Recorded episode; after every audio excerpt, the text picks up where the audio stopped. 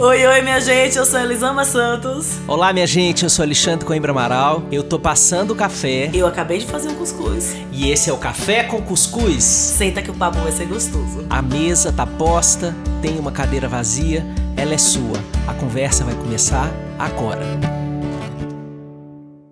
Olá, minha gente querida! Tava com saudade da gente, eu tava com saudade desta, que agora eu preciso apresentar assim, ó ela é apresentadora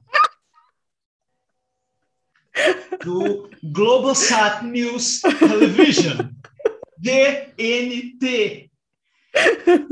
Chupa! Todo mundo que não achava que isso poderia acontecer.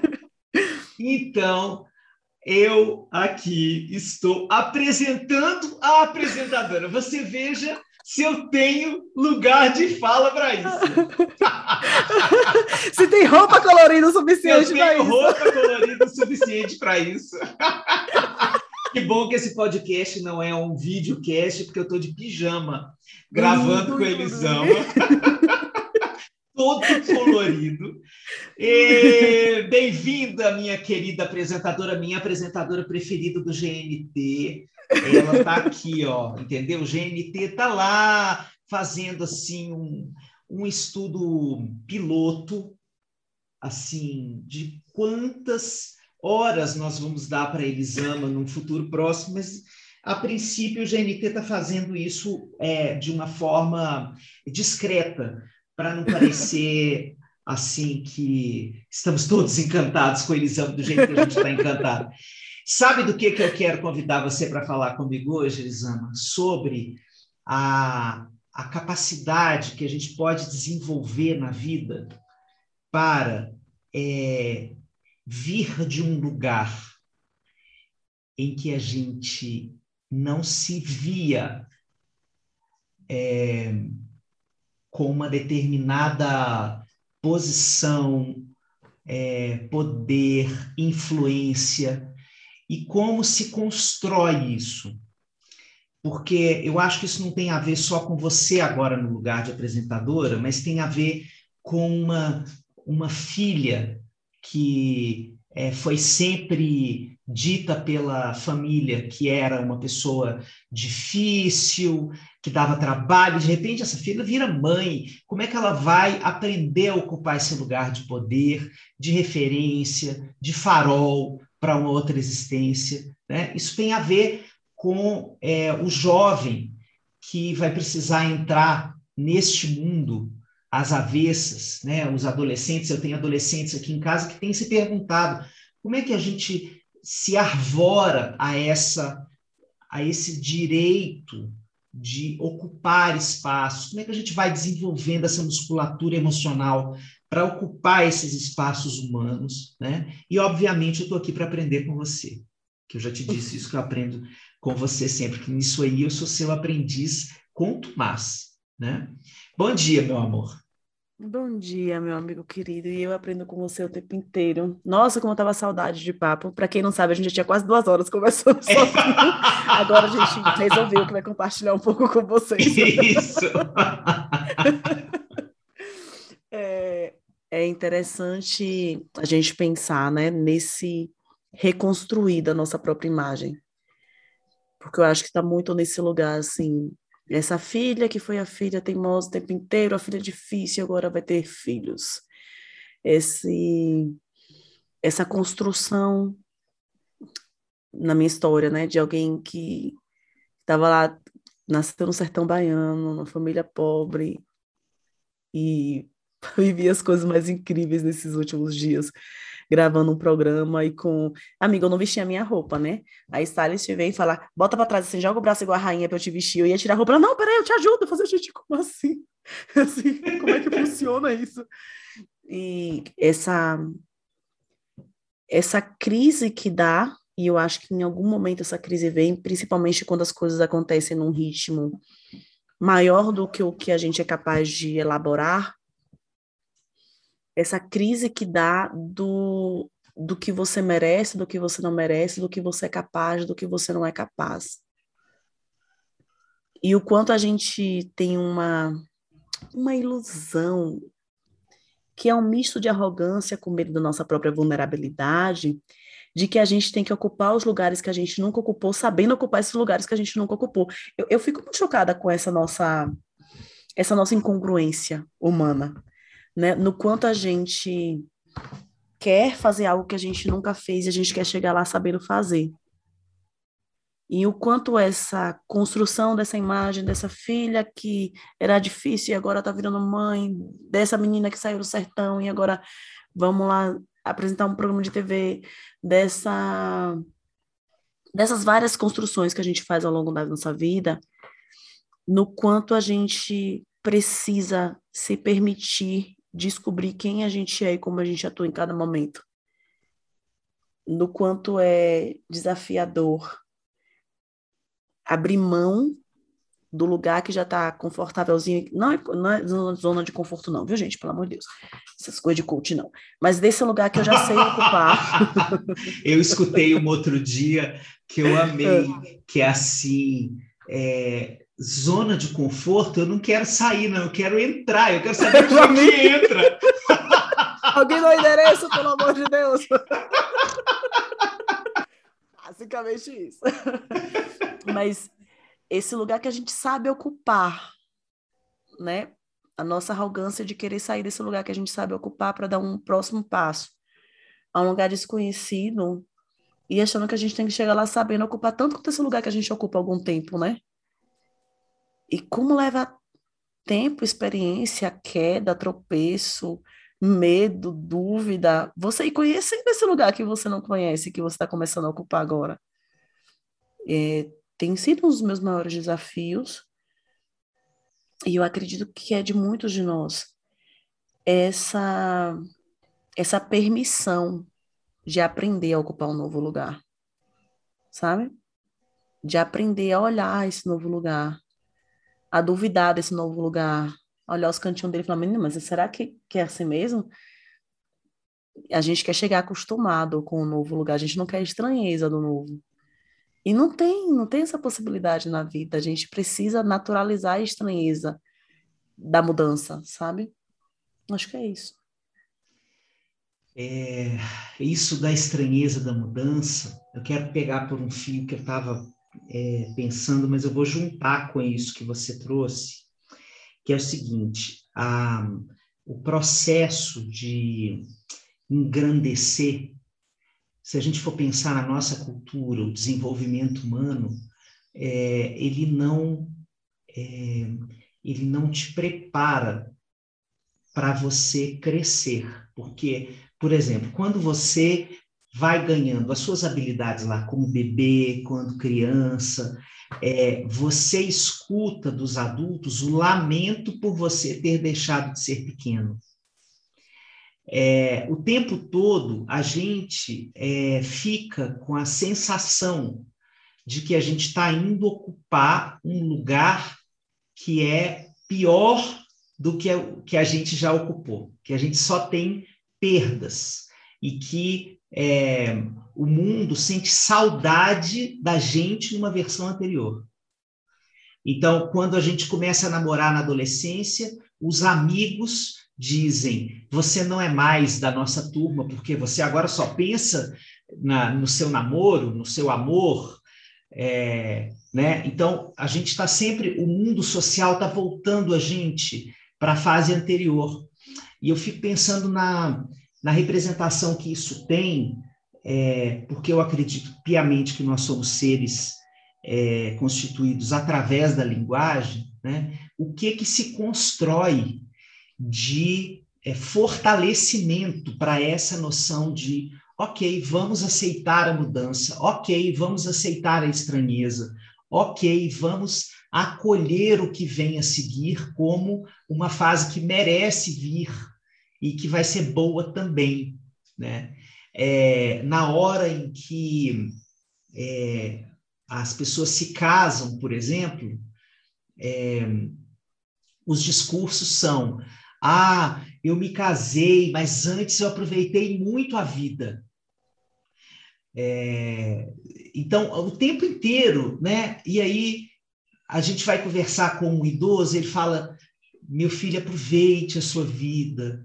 Nossa, tenho muita saudade do tempo que eu era jovem. Então, é interessante como a linguagem né, da nossa cultura ao longo do processo de desenvolvimento humano é uma linguagem que coloca a gente olhando para trás e não para frente. Né? Mas, ao mesmo tempo, a sociedade do capital diz para a gente assim: você tem que conquistar. Né? Você só vale nessa sociedade se você for parte da população economicamente ativa. Então, é, você tem que saber a sua profissão, tem que passar no vestibular, você tem que escolher a sua carreira, você tem que é, é, projetar uma carreira para você, você tem que se colocar. É, então, é, eu fico pensando que a gente, é, quando vai construindo ao longo da vida essa trajetória de é, crescer, de ser referência, né? É, a gente às vezes se sente muito sozinho para desenvolver essa, é, essa, essa acomodação assim começa com estranhamento mas beleza depois eu me acostumo com isso Sim. né a gente é, o puerpério é isso né a gente Sim. estranha aquela avalanche que chega é uma avalanche todo mundo é terremoteado por aquela aquele evento né, avassalador, mas aos poucos a gente vai se acostumando. E vai, não perde a angústia, não perde o medo, não perde a incerteza, mas a gente vai se acostumando a um determinado lugar, né? É, então, eu, eu, eu, acho que o, o estranhamento, às vezes, ele também é co-construído, mãos dadas com essa cultura é, que não diz assim: olha, o amanhã pode ser legal, é, a sua adultez vai ser legal. É, eu me lembro, assim, com tanta perfeição, Elisama, da, do, eu vivi assim com muita densidade a transição para a adolescência.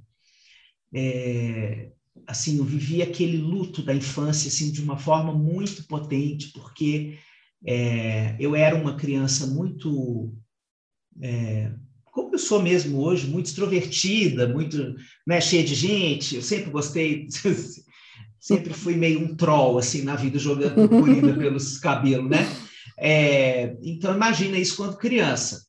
E, mas a, aquelas frases que é a melhor época da vida e não sei o quê, algum, em algum lugar aquilo me pegou, assim, é, e eu me lembro disso, assim, como se eu se eu tivesse entrando, ah, então agora chegou a tal fase do desalento, né? Uhum. Vou pertencer a esse mundo aí é, dos, dos entristecidos com a própria existência, sabe? E é, eu fiz um exercício comigo de não me render a essa sensação, né? É, e acho que tenho conseguido a duras penas no Brasil de 2021. É, mas, então, eu, eu fico escutando o que você está falando e fico. É claro que quando eu propus esse, esse tema aqui para o nosso episódio, é, você que está nos escutando, eu espero que você escute, né, que aqui nós estamos celebrando o fato de uma mulher preta, gorda, nordestina, do interior da Bahia, de Feira de Santana. De feira! De feira! É, que escreve Fê, é, Chapeuzinho, R-A. É assim que escreve. Feira! Feira. É, então, a gente está comemorando que essa pessoa está chegando num canal eminentemente branco, né? É, de classe média alta. Então, que é um lugar é, de uma outra representação, de uma outra envergadura, que também está pro, procurando se é, realinhar com a tendência do mundo, obviamente. É, mas isso vale para você também, que está precisando se adaptar a algum mecanismo seu é, grandiloquente que está acontecendo na sua vida. Né? Embora a gente esteja vivendo uma época de caos, de miséria, né, de empobrecimento, desemprego. É, pode ser que alguma dimensão simbólica na sua vida esteja em expansão. Pode ser que você esteja, por exemplo, se percebendo uma pessoa que cresceu muito emocionalmente nessa pandemia e que você agora está dando conta de sustentar mais coisa na vida. Você está segurando mais onda na sua vida. Então, isso também é uma forma de expandir. Né? Que você, é, de repente, passou por um processo aí que alguém adoeceu na sua família, você foi a cuidadora ou o cuidador, e na hora que essa pessoa melhorou, e você viu, porra, eu sou e fui essa pessoa que conseguiu fazer isso. É, então, eu ocupei um lugar maior do que eu imaginava que pudesse ser o meu lugar. Então, é, a gente vive essas experiências na vida e parte do nosso processo de resiliência é narrativo. Não é só o que a gente vive, mas o como a gente fala do que a gente cresce, de como a gente cresce, de como a gente conquista habilidades, de como a gente conquista bem-estar, mínimo de conforto, intimidade é, é, com aquele tipo de coisa. Né? Eu sempre me perguntei isso quando eu olhava para as pessoas adultas funcionando assim, na minha adolescência, eu me lembro de me fazer essa pergunta: como eles conseguem é, fazer tantas coisas ao mesmo tempo? porque às vezes a gente estava naquele desespero, a gente só tinha a função do estudante, a gente só tinha que se preocupar com a semana de prova bimestral e a gente estava com os cabelos tudo em pé. E eu, e aí eu olhava para o mundo adulto e via gente que tinha que preocupar ao mesmo tempo com a doença da mãe, com a conta que estava chegando, com o carro que pifou, com o filho que adoeceu, com, a, com a, o cano que estourou, e eu olhava para aquela cena e eu, como né, tenho é, questões importantes aí do ponto de vista de estruturação cerebral, assim, de atenção, né, tenho déficit de atenção, então eu sempre me vi assim como um cara que, puta que pariu, não vou dar conta desse negócio. Uma parte é verdade, é, eu não dou conta do jeito que eu imaginei que pudesse dar, mas eu sou uma pessoa que tem um, um talento especial para escolher quem está do meu lado. Então, é, eu sou sempre muito ajudado e muito apoiado e as coisas acabam funcionando. É, mas eu, eu, eu acho, então, Elisama, que essa, essa aventura de crescer, ela, ela traz uma, uma necessidade de você contar sobre isso, de se debruçar sobre isso. Né? Às vezes a gente está falando de terapia, mas às vezes não. Às vezes é pegar é, um irmão, uma amiga, né? Sim. Contar o que foi que você viveu, o que que você está percebendo em você, porque é muito comum que num, é, numa sociedade que se organiza pelo déficit, né? A gente fala muito mais do que falta do que o que habita em nós, é, que a gente procure as pessoas só para falar do que está dando problema, do que a gente não consegue, é, e a gente acha que não pode ter interlocutor para escutar como a gente conseguiu.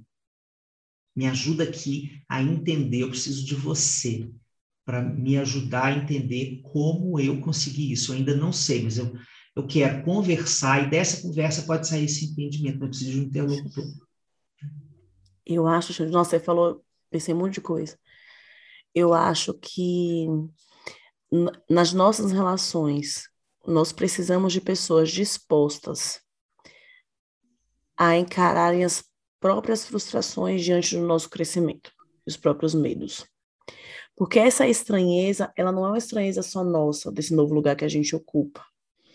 Existe um medo natural, absolutamente natural de quem está com a gente, de falar, e agora eu conhecia essa Elisama que ocupava esse lugar, esse Alexandre que ocupava esse lugar. Eu não sei quem é esse Alexandre agora, assim, para onde ele vai com isso que ele vai ocupar agora. É, será que, que, que eu vou continuar me entendendo com essa pessoa? Então, eu acho que muito dos nossos, da nossa solidão na construção dos nossos caminhos está nessa ausência de pessoas dispostas a olharem para as próprias inseguranças e para os próprios medos e curiosas o suficiente para pensar no que, é que a gente é capaz de conseguir junto nessas novas fases da vida. Né? Porque Heráclito, que eu acho, ele tinha aquela frase, né, que o homem não se banha duas vezes no mesmo rio, porque não será o mesmo homem nem o mesmo rio. Mas o mesmo rio me dá conforto. Eu sei como é o rio, eu sei como é a água, eu sei quem, quem sou eu, e eu quero segurar esse momento do mesmo rio e da mesma pessoa, porque dá muito medo não saber o que vai acontecer nos próximos dias, meses, anos, não saber que o que, é que essas descobertas que você vai fazer sobre você nessa nova fase da sua vida vão despertar na nossa relação. Sabe? Porque tem, tem uma, uma consequência direta. À medida que a gente cresce, que a gente se transforma, as nossas relações elas vão se transformando, o nosso jeito de se relacionar ele vai se transformando. E não é que a gente vai virar outra pessoa, é que a gente traz coisas novas para essas relações. É normal, nós vamos ampliando, né? As nossas conversas, nossa forma de olhar o outro, e pode ser que, que, que as nossas novas descobertas sobre nós, elas não interfiram tão grandemente na relação. E pode ser que elas interfiram muito. E é necessário que essas pessoas que estão perto de nós, elas consigam reconhecer o medo que elas têm dessas interferências e entender até onde elas vão com o medo delas. Sabe assim, será que o meu medo me dá direito de tentar te segurar? Porque quando eu olho para uma criança e falo, ah, agora vai virar adolescente, tem muito dos meus próprios medos dessa nova fase que eu não tenho mais tanto controle na sua vida, dessa nova fase que, que você vai, ter, vai estar com amigos e não vai ser sempre na, na minha sala.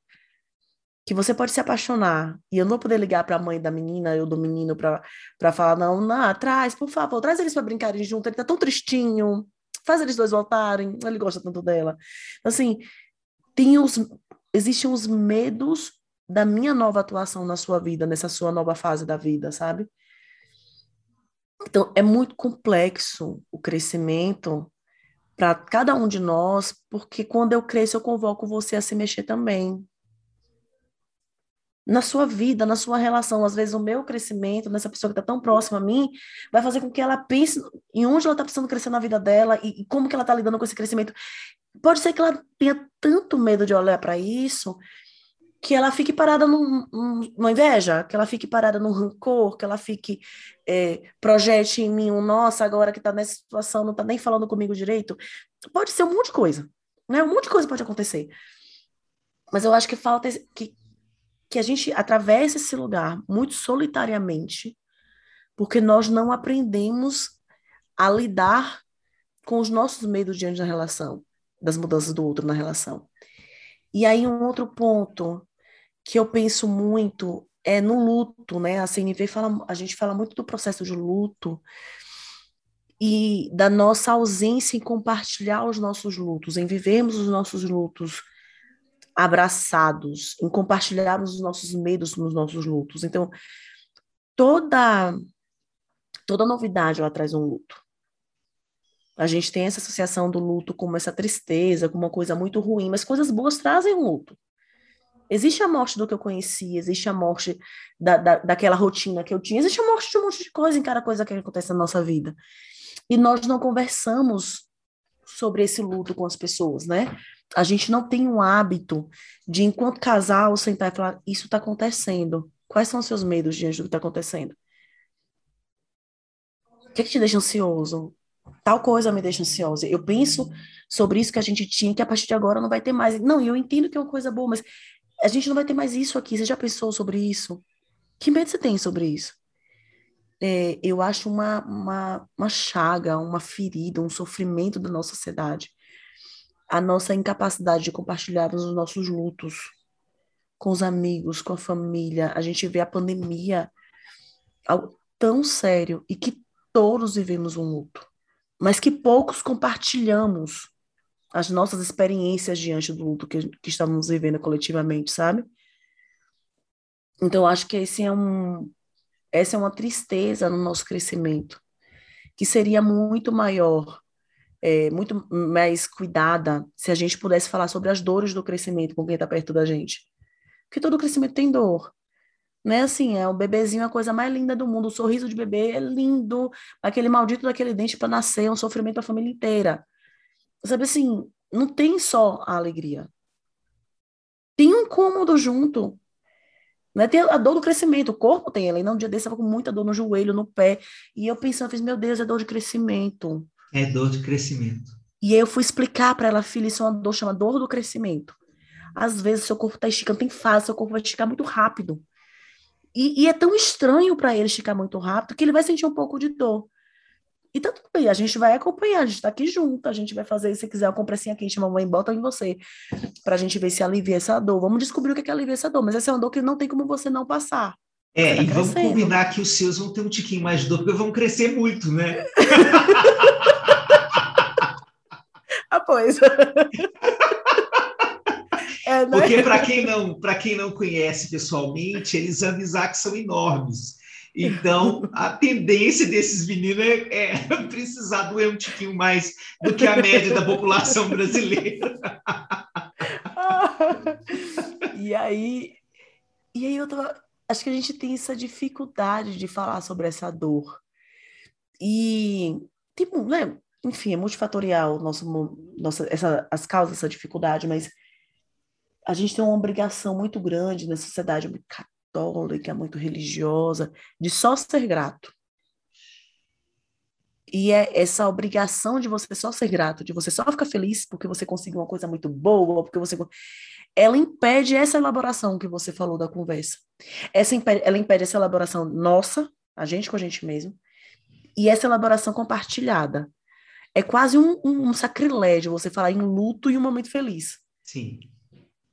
Né, de de viver, cara, viver um ciclo da vida, ciclo de vida, morte e vida. Da vida, vai morrer alguma coisa, vai nascer outra coisa no lugar. E, e a gente não vivencia isso. Então, acho que, enfim, eu penso que, que as nossas dificuldades em lidar com os nossos crescimentos, não que a dor do crescimento ela seja, assim como eu falei para Helena, uma dor que a gente consegue evitar. Ela vai acontecer. Vai rolar estranheza, vai rolar, rolar a dúvida, o medo, a angústia, a gente está ocupando um lugar novo, seja lá qual for esse lugar novo, está casado, está separando, teve filho, o filho era uma criança, agora está adolescente, enfim, todos os lugares novos da nossa vida.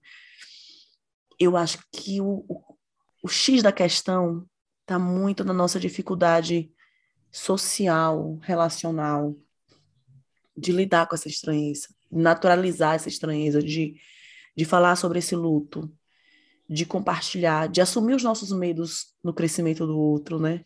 Das pessoas próximas. Eu tenho medo de quem você está se tornando, quem essa pessoa está se tornando. Como é que eu lido com esse medo?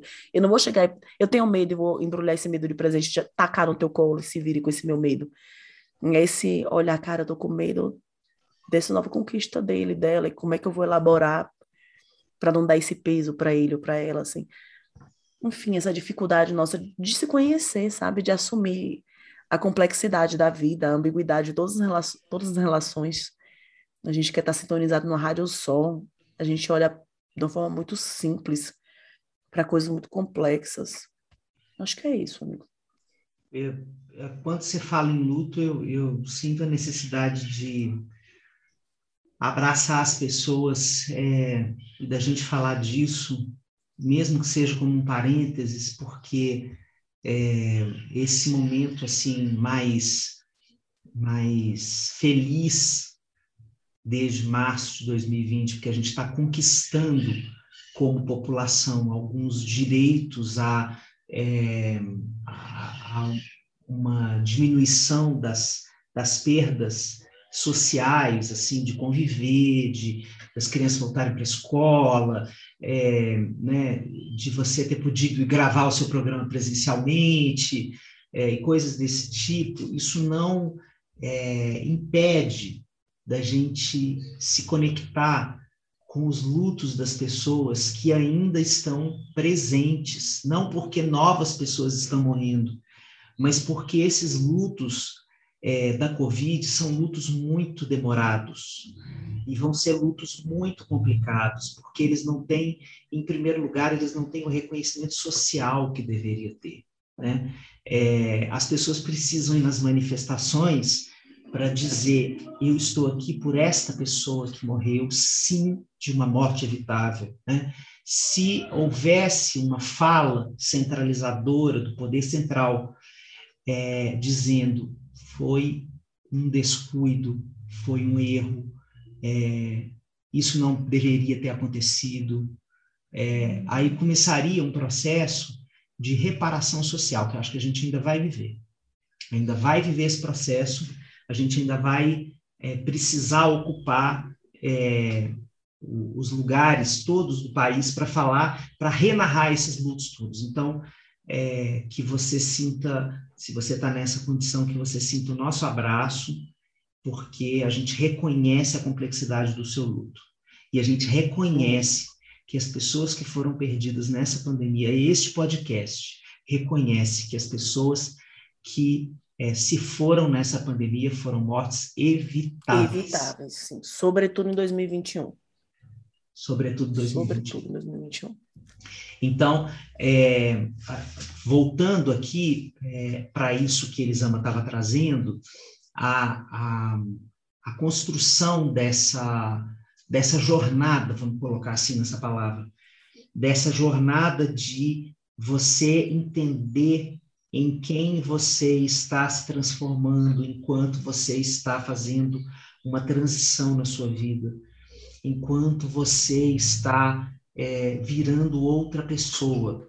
Entenda, gente, a gente hoje, por exemplo, tem marcações muito é, fortes, por exemplo, as pessoas que estão fazendo transição de gênero né? É, mas esse, essa força é, da transição da identidade, ela acontece em momentos, às vezes, é, que não estão tão marcados assim pela cultura. Né? É, quando você é, se descobre, por exemplo, com uma doença crônica, eu era uma pessoa saudável até ontem e hoje eu sei que eu sou hipertensa. Isso é uma transição da sua identidade, você vai precisar passar por esse estranhamento, e entender o que, que você vai ter que fazer da sua vida a partir de agora. Porque vai ser uma outra você, vai ser uma outra vida. É, de repente você vai até descobrir que tem ganhos, que tem coisas bonitas que vão acontecer com você, é, porque você vai se permitir viver algumas coisas que você não se permitia viver antes, mas vai passar por uma fase dura, dolorosa, da dor do crescimento lá do, do, do osso de Helena, né? Então a gente tem vários momentos assim é, em que a gente se descobre, né? É, crescendo. Eu, eu e Elisama tava aqui, é, estávamos aqui numa conversa profunda, é, muito profunda sobre as nossas trajetórias, as nossas vidas, né? Porque nós estamos experienciando muito crescimento é, e haja terapia para a gente ir colocando essas transições minimamente num lugar é, é, palatável né, para a nossa alma. É, eu tenho escutado, por exemplo, gente, é, muitas pessoas da minha área, né, da psicologia, a gente é muito escutado por, por profissionais psis, né? É, muita gente com ambivalências em relação a que o momento da pandemia seja um momento em que, ao mesmo tempo, tem tanta desgraça, tanta tragédia, insegurança alimentar crescendo no Brasil, e essas pessoas dessas profissões jamais ganharam tanto dinheiro quanto nessa pandemia, porque, inclusive, estão sendo muito solicitadas profissionalmente, né? A gente, eu não sei se você tem vivido isso, Elisama, às vezes uma pessoa pede uma indicação de uma, Aí você primeiro precisa ligar porque a pessoa não tem horário. Aí você liga para outra não tem horário, para outra é. não tem horário, para outra não tem horário. Então, é, como nesses momentos assim de, é, de caos social, de grandes tragédias, você, é, é mais um peso para se elaborar você crescer nestas horas, porque é, pode parecer é, uma, uma experiência que não deveria estar acontecendo, é, não faça sentido que isso aconteça nesse momento. Né? É, então, é, a complexidade que você estava abordando aí é porque não cabe mesmo num card gratiluz de Instagram falar que você tem que ser grata, porque é, se você, por exemplo, constrói consciência sobre o mundo que você vive no momento em que você cresce, você vai ter questões em relação a isso. Você vai ter que se responder como você vai resolver. Cada um vai entender como vai responder a essas questões. Veja, eu não estou dizendo que o crescimento não deveria acontecer. Eu estou dizendo que você, se você ganha consciência, por exemplo, social, é, isso te gera um questionamento. Então, sim, não abandone sim. essa pergunta. Né? Cozinhe essa pergunta aí com reflexões é, e deixa ela operar em você para ver para onde você vai com isso. É, e também não fique paralisado na culpa, porque ela também não vai te levar a lugar nenhum. Né? Mas, mas reflita, sinta, é, é, se aproprie né, dessa, dessa dúvida, dessa incerteza, é, dessa angústia, né, porque ela também pode ser muito criativa, ela também pode ser muito. É, eu estava ontem, né, toda a história que a gente viveu, a gente está gravando no dia seguinte a, ao aniversário de Paulo Gustavo, é, em todas essas manifestações, né, todo o luto, a saudade, é, aquele museu de arte contemporânea de Niterói pintado lá com aquela luz roxa com a cara dele, com a frase rir é a melhor forma de resistência. É, assim, o Paulo Gustavo foi uma pessoa que é, é claro que eu não o conheci, a gente não conhece por dentro, mas a gente consegue perceber que no, no geral da história o Paulo Gustavo ele entendeu que ele precisava ter aquele tamanho, que ele precisava é, ocupar aquele espaço naquele momento e não somente na forma como ele fez o humor, assumindo a uma afetividade dele, assumindo a identidade dele, né? É, sendo exatamente quem ele é, mas também é, trazendo para a dimensão pública o casamento, os filhos, né, levando para o filme Minha Mãe, uma peça, é, no filme 3, né, que ele fala da história dele ali, depois aparecem os meninos assim. Então, é, é muito bonito de ver essa trajetória dele, é, embora a gente ainda esteja enlutado e lamentando muito essa morte estúpida, é, a trajetória dele de é, perceber a função que aquilo tinha. Né? É, às vezes a gente cresce sem entender é, para que isso está acontecendo. Né? Não é por quê, é para quê. Qual a finalidade? Qual a função? O porquê a gente remete ao passado, para que é o futuro. É o futuro, sim. Então, se você ainda não entende para que, espera. Espera que daqui a um tempinho você vai entender o para quê. As coisas às vezes acontecem e a gente não compreende o para quê. É, eu quero terminar com um texto que eu li ontem num só golpe, assim, num só fluxo. Eu ontem tive uma insônia, porque os meninos tiveram tudo pesadelo. Ontem foi o dia do Halloween no sonho aqui, porque os três acordaram com pesadelo, e aí você vai, bota um sovaco, né, volta, vai, bota. Aí, eu acho que depois dos três eu não consegui voltar eu a dormir.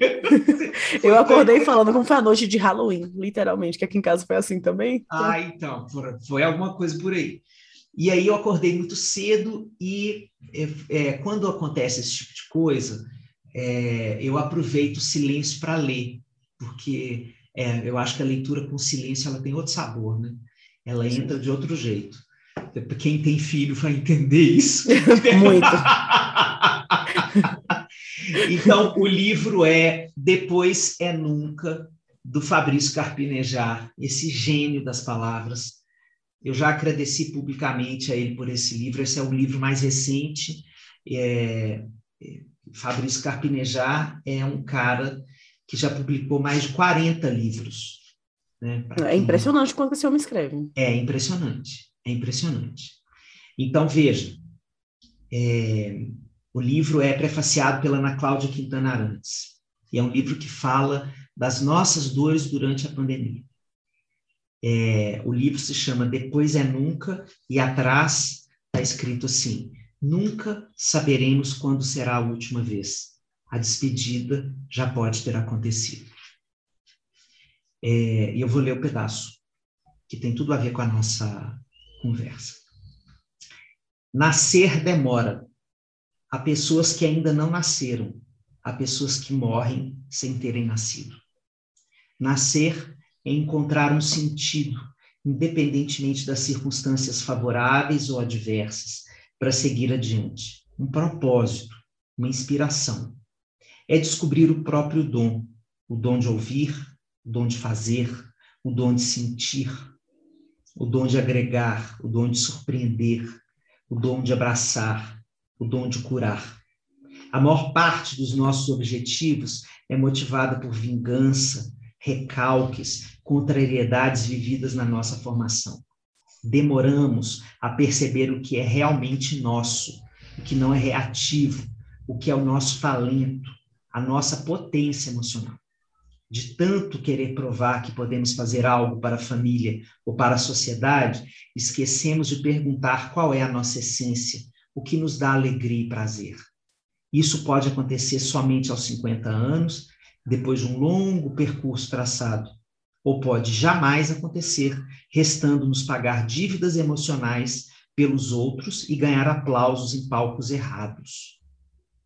Já parou para pensar que talvez aquilo que escolheu fazer profissionalmente foi resultado de uma retaliação, de um troco, com o fim de justificar a sua importância perante os demais?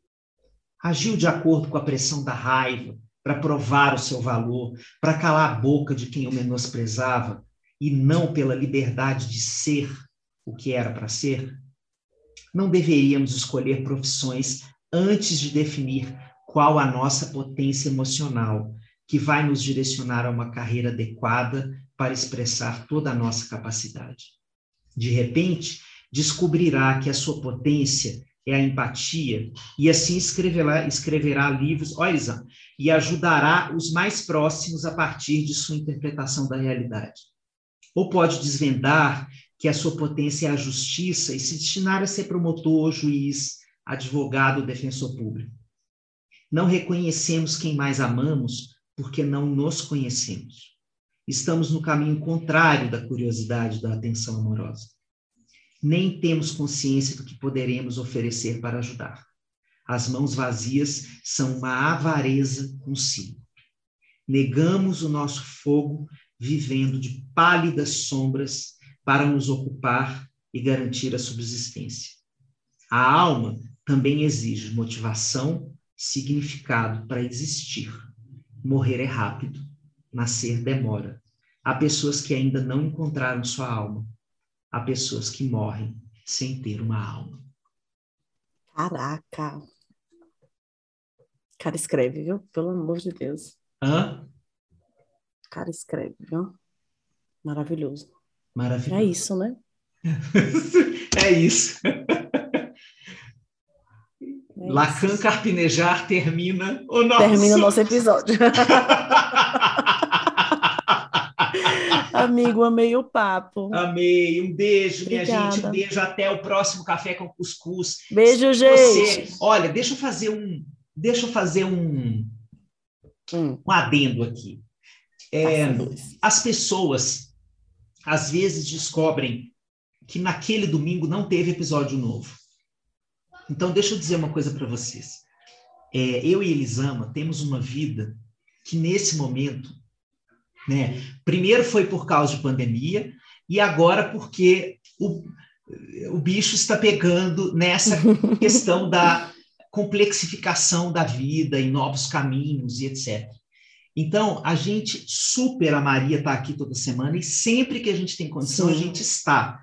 Então, eu quero te fazer um convite. Quando você perceber que não tem episódio novo, pega o seu dedinho, faz um scroll nos episódios anteriores, porque eu te garanto que tem algum papo ali que você pode ou rever, se não, é, se você é dessa é, cuscuzeira raiz que escuta tudo, ou é aquele que você perdeu e de repente faz sentido escutar agora, né? Porque a gente vai estar sempre de volta, mas esse episódio é, que não existe em algum domingo, ele é a porção da nossa humanidade que a gente também faz questão de deixar existir aqui entre nós, tá? Com certeza. Com certeza. Então é, é isso. isso. Um beijo enorme, minha gente. Beijo, minha gente. Até mais.